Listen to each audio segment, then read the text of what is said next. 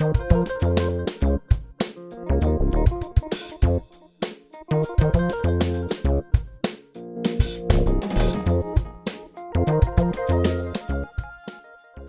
ist Freitag, der 20. Jänner 2023. Sie hören den alternativen Nachrichtendienst auf Radio Orange.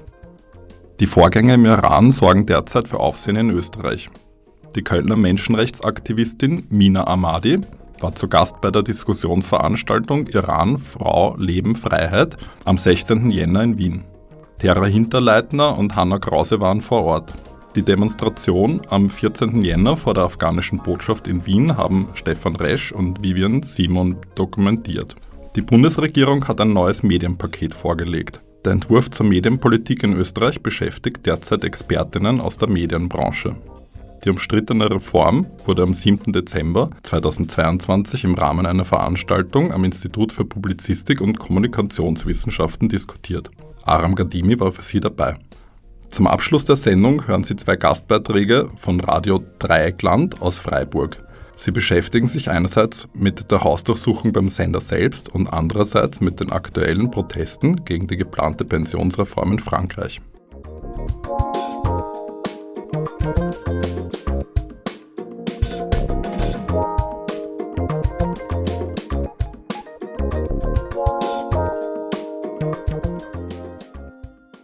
Mina Ahadi ist Menschenrechtsaktivistin und die Gründerin des Zentralrats der Ex-Muslime in Deutschland. Sie ist eine prominente Islamkritikerin und Verfechterin des Säkularismus und der Rechte von Abtrünnigen und Ex-Muslimen. Ahadi wurde 1956 im Iran geboren und war als Studentin aktiv in der linken Opposition gegen den Schah. Im Zuge der Revolution war sie massiven Repressionen ausgesetzt und war gezwungen, zuerst in den Untergrund zu gehen und später nach Kurdistan zu fliehen. Seit 1996 lebt sie in Köln und setzt von dort aus ihre politische Arbeit für Frauen und Minderheiten nicht nur im Iran weiter. Ihre radikalen Positionen gegenüber dem Islam sind nicht nur in der deutsch-iranischen Exilopposition durchaus sehr umstritten. Am Montag dieser Woche war Ahadi in Wien zu Gast beim feministischen Verein Frauenhetz, um eine Gesprächsveranstaltung über die jetzige Revolution im Iran zu halten. Unter dem Titel Frau, Leben, Freiheit sprach sie über ihre eigene Biografie und aktivistische Arbeit, die iranische Zeitgeschichte sowie ihre Einschätzungen zu den aktuellen Entwicklungen. Ahadi schätzt die aktuelle Bewegung nicht als Protest, sondern vielmehr als vollumfängliche Revolution ein, die einen Schritt weiter ist als jene vor 43 Jahren und setzt viel Hoffnung darein, dass sie nicht wie 79 im linken säkularen Sinn scheitert. Ich denke, äh, im Iran, es gab immer wieder sehr große Demonstrationen. Millionen manchmal waren auf die Straße. Aber man kann schon sagen, diese, diese Revolution hat sehr viele Sachen hinter sich. Zum Beispiel damals, das war eine grüne Bewegung, hat, hat geheißen. Äh, also die Illusion war, man kann islamische Regime reformisieren damals. Also, aber jetzt, diese Bewegung hat sich befreit von jeder Form Beziehung mit islamischem Regime. Frauen haben eine sehr große Rolle, spielen jetzt. Und auch Menschen haben mehrmals auf die Straße gegangen. Und ich denke, Menschen möchten nicht mehr islamisches Regime haben. Millionen, 90 Prozent auf meine Sicht, weil nicht nur äh, Frauenrechtsverletzungen, sondern Arbeiter haben mehrmals auf die Straße gegangen, haben enorme Probleme im Iran, Studentinnen haben sehr viel Probleme und sehr viele Menschen sind im Gefängnis jetzt, weil Demo organisiert haben oder Organisationen gehabt haben. Das heißt, Armut, Arbeitslosigkeit, Rechtlosigkeit, Brutalität von islamischem Regime hat so weit gebracht, Menschen möchten nicht mehr mit islamischem Regime weiterleben. Und das ist schon ein Unterschied. Also Limit schon erreicht. Ja, so ist das. Bei der neuen Generation sieht sie klare Ziele, die angestrebt werden. Gerade die Rolle der Frauen stellt sie hierbei oft in den Fokus denke, jetzt haben wir mit einer Revolution zu tun, die erklärt, wir sind gegen Hinrichtungen, wir sind gegen Steinigung, wir sind gegen Scharia, wir möchten eine moderne Leben. Und wenn Mahsa im Iran ermordet wurde, dann Frauen waren auf die Straße und wir haben diese Generation gesehen. Das ist eine Revolution im Iran. Frauen spielen sehr große Rolle. Und ich denke, das ist sehr wichtig. Weil wenn Islamisten Macht gewinnen in Afghanistan oder Iran oder andere Länder, in erster Linie Frauen verlieren alle ihre Rechte. Wenn wir im Iran islamische Regime abschaffen, dann nicht nur Frauen, Millionen Frauen im Iran oder Menschen im Iran sind befreit, sondern im Irak, in Libanon oder Palästin und auch im Ausland. Also das ist ein sehr wichtiger Punkt. Hinter den aktuellen Geschehnissen sieht Ahadi klare und weitgreifende Organisationsformen. Sehr viele europäische Regierungen und auch europäische Medien haben wenig Ahnung, wie im Iran funktioniert diese Demonstrationen. Es gibt wirklich sehr viele Organisationen und sehr viel wird, also über alles wird gesprochen in Space oder in verschiedene Möglichkeiten, was im Iran gibt.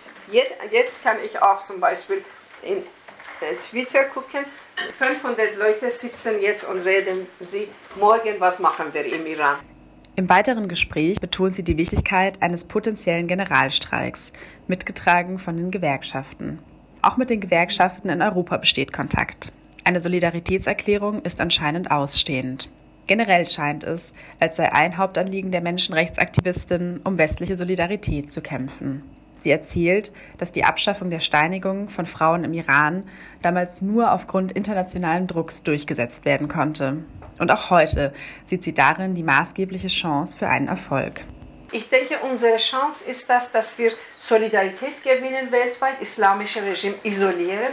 Zum Beispiel, ich denke, wenn europäische Regierungen erklären, das ist ein barbarisches Regime und wir haben gar keine Vertrag mehr mit diesem Regime. Wir schließen Botschaften und auch in, äh, islamische Zentren in Europa. Das ist schon zum Beispiel sehr viel wert und wir gehen weiter. Während Ahadi sich klar gegen eine Einmischung des Westens in eine etwaige neue Regierungsbildung stellt, so sieht sie bei den Staatsoberhäuptern hierzulande jedoch eine klare Verantwortung, wie sogar eine Teilschuld dafür, dass das islamische Regime so lange verfahren konnte.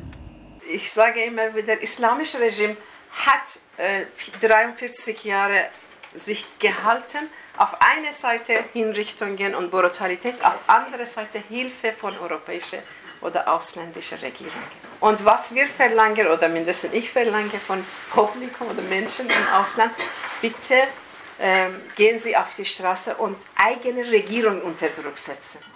Mina Ahadi betont damit unermüdlich die Wichtigkeit von internationaler Solidarität Presse- und Öffentlichkeitsarbeit, zur Anteilnahme wie zum Erwirken von politischen Sanktionen. Denn ihr Ziel ist, dass Menschen im Iran ein ganz normales Leben führen können. Wir möchten gar Iran ohne Todesstrafe, ohne Steinigung. Wir möchten normal leben. Und ich hoffe, irgendwann wir werden im Iran eine säkulare, demokratische, menschenrechtsorientierte Regierung haben und ein Präsident, die Frau ist und nicht Mann. Dieser Beitrag wurde gestaltet von Hannah Krause und Tara Hinterleitner.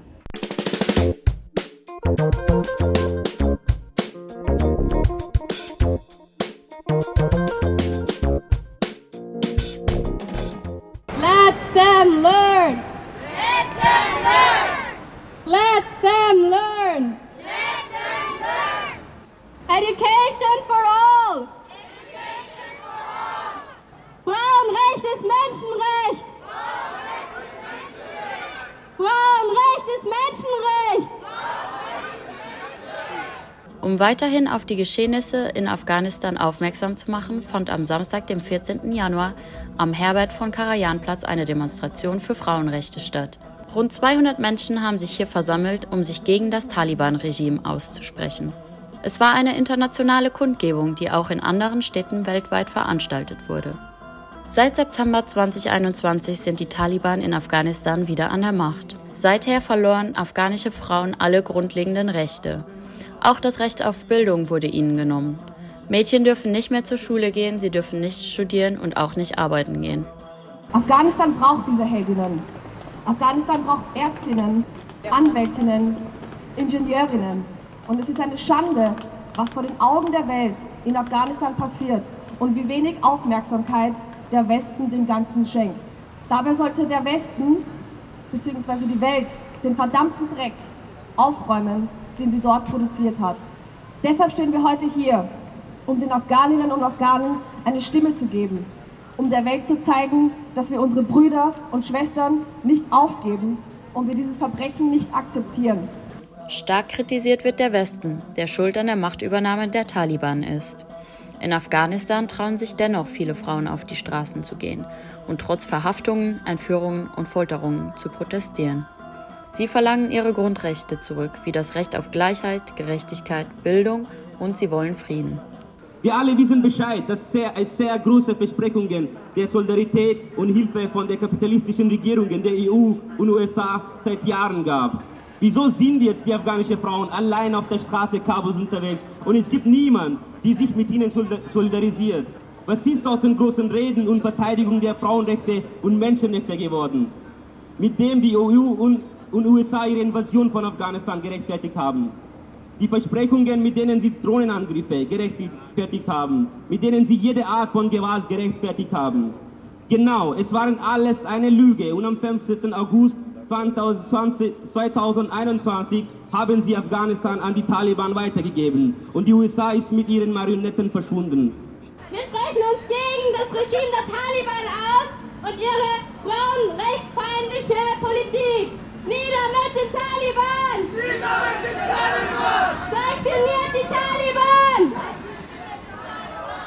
Dieser Beitrag wurde von Stefan Resch und Vivian Simon gestaltet.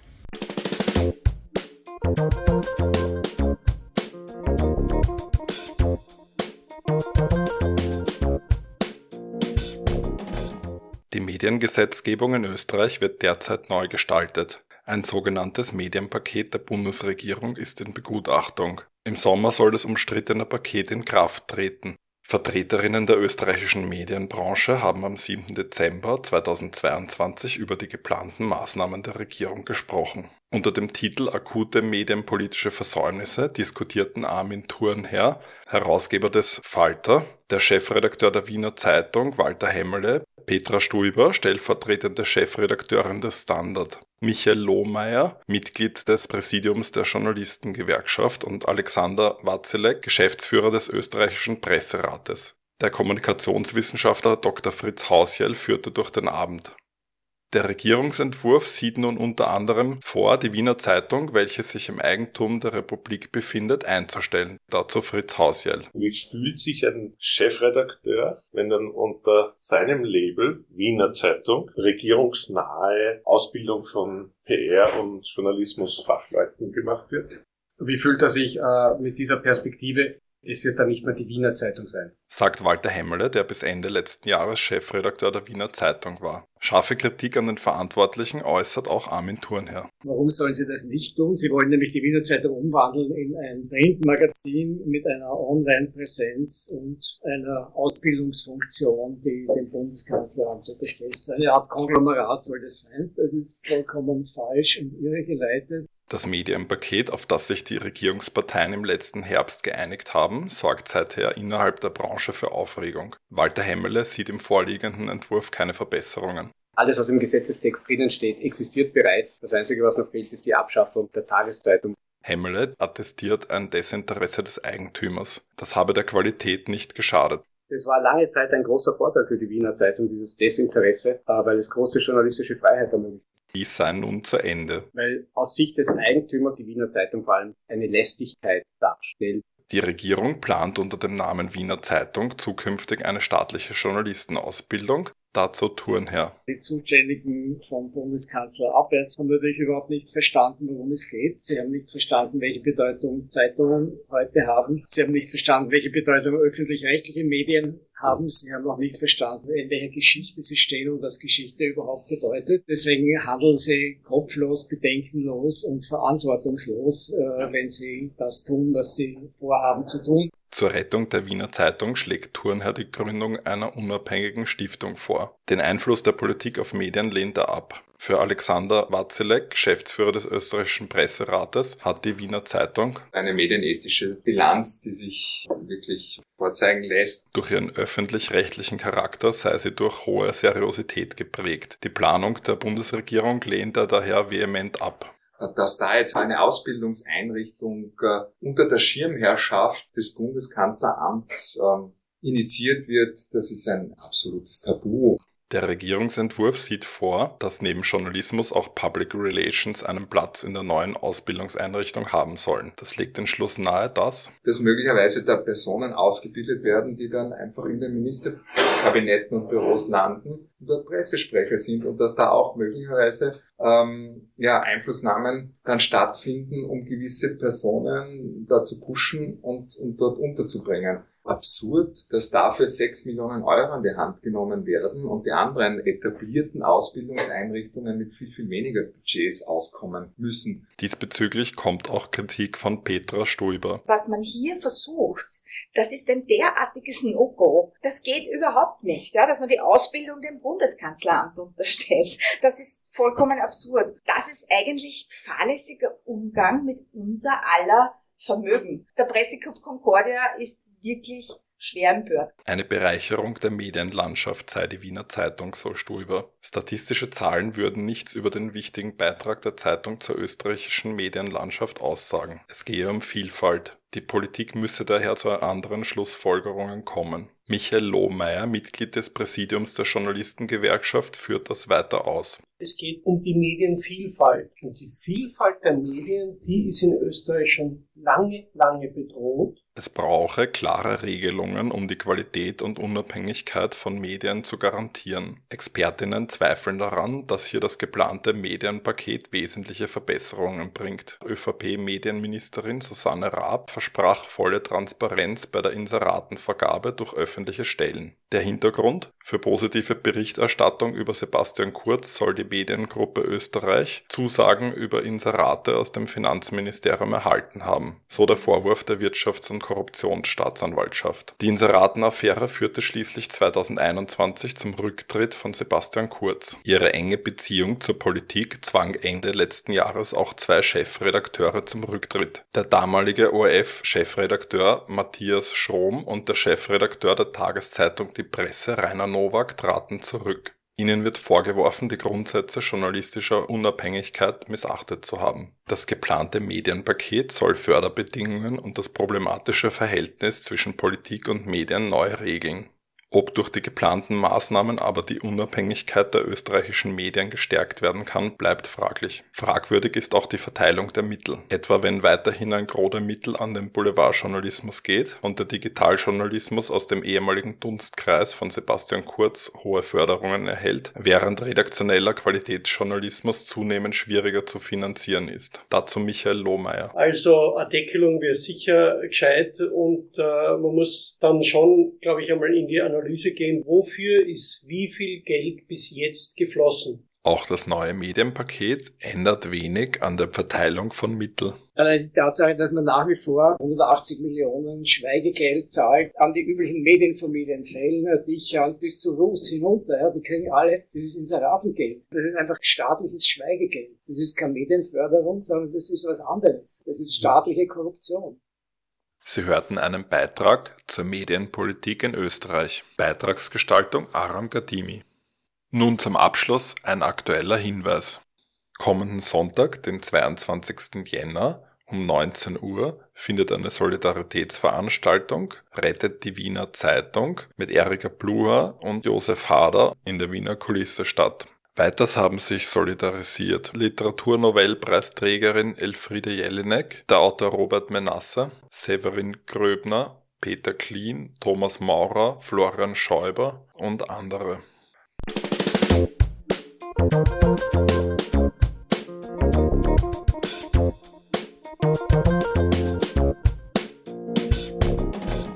Und dieses Datum wird uns wahrscheinlich ins Gedächtnis, im Gedächtnis verhaften bleiben.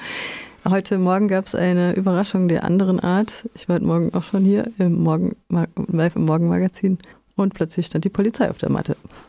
Ja, das war, glaube ich, für alle äh, sehr überraschend. Ähm, ich selbst habe es auch dann erst mitbekommen und bin dann natürlich sofort zum Sender gefahren. Sowas gab es, glaube ich, in der Geschichte von Radio Dreieckland auf jeden Fall mal sehr, sehr lange nicht. Wenn, sehr lange nicht. ja. ähm, ich müsste jetzt in den Archiven kramen. Seit den 80ern, glaube ich, gab es sowas nicht, dass tatsächlich die Polizei hier vor der Tür steht mit einem Durchsuchungsbeschluss für die Räume von Radio Dreieckland. Ja, worum ging es da? Warum das Ganze?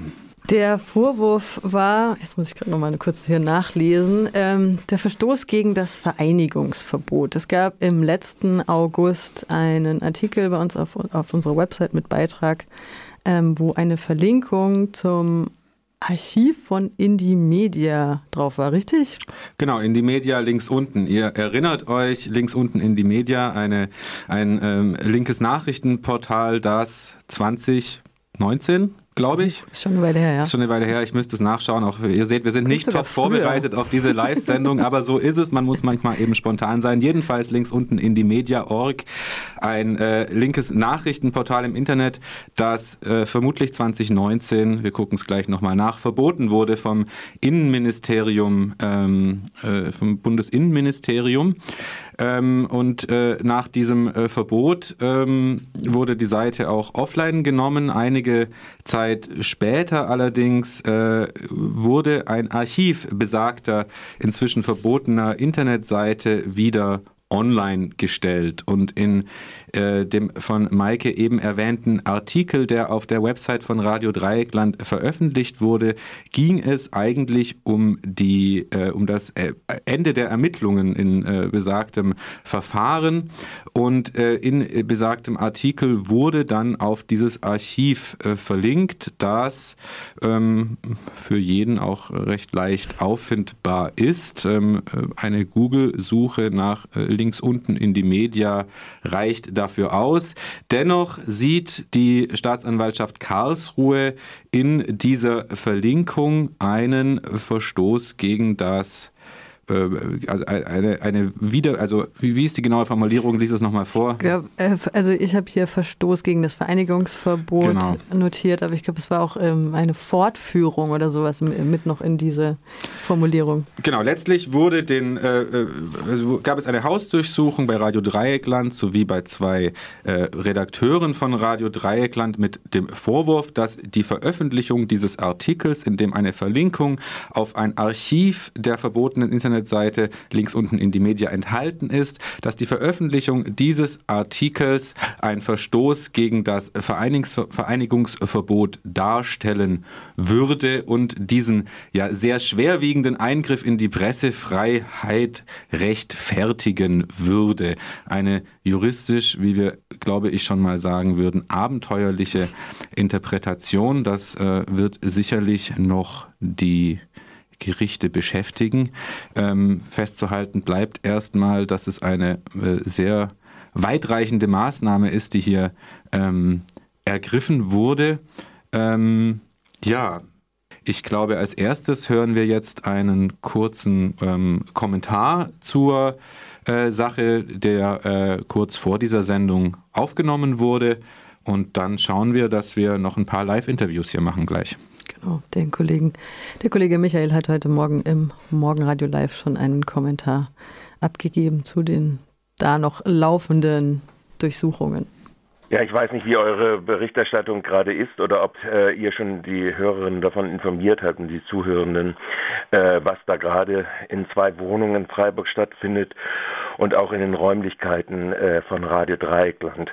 Tatsächlich findet gerade eine Haupt- und Staatsaktion der Staatsanwaltschaft Karlsruhe statt, die unter dem Vorwand einer Verlinkung auf eine Webseite des Archives von links unten in die Media und einen Artikel, der darüber geschrieben worden ist, zwei Wohnungen um halb sieben durchsucht hat. Unter anderem wurde dort Suchung. Es wurden äh, versucht, äh, weiträumig äh, Beschlagnahmen durchzuführen, also äh, elektronische Mittel. Und auch dieses äh, ist jetzt äh, offensichtlich äh, nach Auskunft äh, aus dem Studiebereich von Radio, äh, aus dem Verwaltungsbereich von Radio Dreieckland, auch äh, in den Räumen von Radio Dreieckland findet statt. Es ist ein schwerwiegender Eingriff in die Rundfunkfreiheit von Radio Dreieckland. Das Verhältnis hin zu äh, der Tatsache, dass es eine Verlinkung auf der Webseite von Radio Dreieckland in einem Artikel zu einem Archiv von Indymedia, das unbeanstandet gespiegelt wird seit Jahren mittlerweile von zwei äh, äh, Autoren, die dort ihre Artikel auch drinne haben auf dieser Webseite, ist ein Vorgang, der beispielslos ist, in der jüngeren Geschichte und zeigt, dass die Staatsanwaltschaft Karlsruhe in meiner Sicht mittlerweile ein Niveau erreicht hat und auch das, Land, äh, das dortige Amtsgericht, die nämlich solche Durchsuchungsbefehle genehmigen, die tatsächlich äh, ein Wetteifern mit äh, putinschen Methoden offensichtlich äh, zum Ziel hat, beziehungsweise nicht zum Ziel hat, sondern sich vergleichen lässt mit putinschen Methoden, Medien äh, einzuschüchtern und äh, zu äh, kriminalisieren.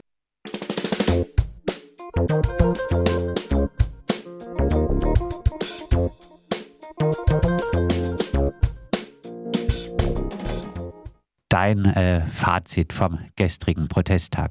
Es hat tatsächlich die Erwartungen positiv übertroffen. Also es war schon eine sehr, sehr äh, immense Beteiligung. Äh, also auf Paris bezogen lauten die Angaben für die Teilnehmer, Teilnehmerinnen zahlen 80.000 beim Innenministerium, 400.000 bei den Gewerkschaften. Es ist etwas schwer einzuschätzen, äh, dadurch, dass die Menge auf der Straße eigentlich gar nicht vorankam, aber auf beiden Trottoirs, auf beiden Seiten und aber auch auf mehreren Seitenstraßen gleichzeitig quoll. Ähm, also es war auf jeden Fall in die Teilnehmerzahl war auf die teilnehmenden Zahl war auf jeden Fall im sechsstelligen Bereich in Paris. Landesweit lauten die Angaben 1,2 Millionen für das Innenministerium, 2 Millionen für die Gewerkschaft. Stichwort äh, die Allgemeinheit ist äh, betroffen. Äh, auch die gestrigen äh, Protestzahlen jetzt äh, äh, spricht das Ganze dafür, dass die Unterstützung für die Proteste in der Bevölkerung wirklich ziemlich breit ist? Also grundsätzlich ist zu sagen, es gibt eine Ablehnungsfront, die über 60 Prozent deutlich hinausgeht in der Bevölkerung für die altersbezogene Maßnahme. Also eine der Kernmaßnahmen der Reform, die ja ein Bündel von 10, 12 Maßnahmen umfasst, aber für eine der beiden Kernmaßnahmen, also eine der Kernmaßnahmen betrifft die äh, Zahl der Beitragsjahre, die andere betrifft das Alter. Äh, das Mindesteintrittsalter soll von 62 64 angehoben werden. Und diese Maßnahme wird durch äh, deutlich über 70 Prozent der Bevölkerung abgelehnt, aber durch 93 Prozent der Berufstätigen. Also die einzigen Gruppen, die zustimmen dieser Maßnahme, sind erstens die bereits Verrenteten, die betrifft sie nämlich nicht, weil wer bereits in Rente ist, den oder die wird man nicht zurückholen. Und zweitens die erst die, die Wähler und Wählerinnen Emmanuel Macrons aus dem ersten Wahlgang nicht aus dem zweiten, da stimmten nämlich viele nur deswegen für Macron, um Marine Le Pen zu verhindern im April 2022, aber die, die im ersten Wahlgang schon Macron unterstützten, das heißt der harte Kern seiner äh, natürlich sozial besser gestellten Wählerschaft. Alle anderen Gruppen lehnen diese Maßnahmen massiv ab. Ja, dann äh, vielleicht als äh, letzte Frage äh, noch, ähm, welche Perspektive haben jetzt äh, die Proteste und Streiks für den 31. Januar äh, zum Beispiel kündigen die Gewerkschaften einen neuen landesweiten Streik und Aktionstag an. Äh, demonstrieren allein wird nicht reichen, weil da, das kann die Regierung aussitzen, sondern nur Arbeitskämpfe und tatsächlich wirtschaftliche Verluste für Unternehmen äh, können hinreichende Druck entfalten, weil protestieren ist ein Andeuten, dass man unzufrieden ist und auch viele unzufrieden sind, das weiß die Regierung aber. Das würde sie aussitzen. Nur Streiks mit äh, mehr oder minder massiven wirtschaftlichen Folgen würden das tatsächlich zu einem Umlenken bringen, weil die Meinungslandschaft kennt die Regierung da sagen ihr die Demonstrationen nichts Neues. Das ist wichtig als Gradmesser, um zu sehen, dass es tatsächlich sehr viele Menschen sind, die auch bereit sind, einen Tag Lohn oder Gehalt zu verlieren. Aber das wird die Regierung nicht zum Rückzieher veranlassen. Die Leute sollen sich ruhig ein paar Wochen lang die Füße, äh, die Füße platt laufen und wir sitzen das aus. Das ist die Strategie der Regierung. Das heißt, da muss man, wird man tatsächlich, wenn man Durchsetzungschancen haben wird, einen längeren Atem haben müssen. Mit einem Demonstrationstag und auch mit dreien wird es nicht getan sein. Und natürlich Arbeitskämpfe werden eine zentrale Bedeutung haben, sonst wird die Rechnung nicht aufgehen. Das sagt unser Frankreich-Korrespondent, der freie Journalist und äh, Jurist Bernhard Schmid aus Paris. Wir haben mit ihm über den riesigen äh, gestrigen Protest, äh, Protest und Streiktag gegen die geplante Rentenreform von Emmanuel Macron äh, gesprochen. Etwa anderthalb bis zwei Millionen Menschen sollen sich beteiligt haben.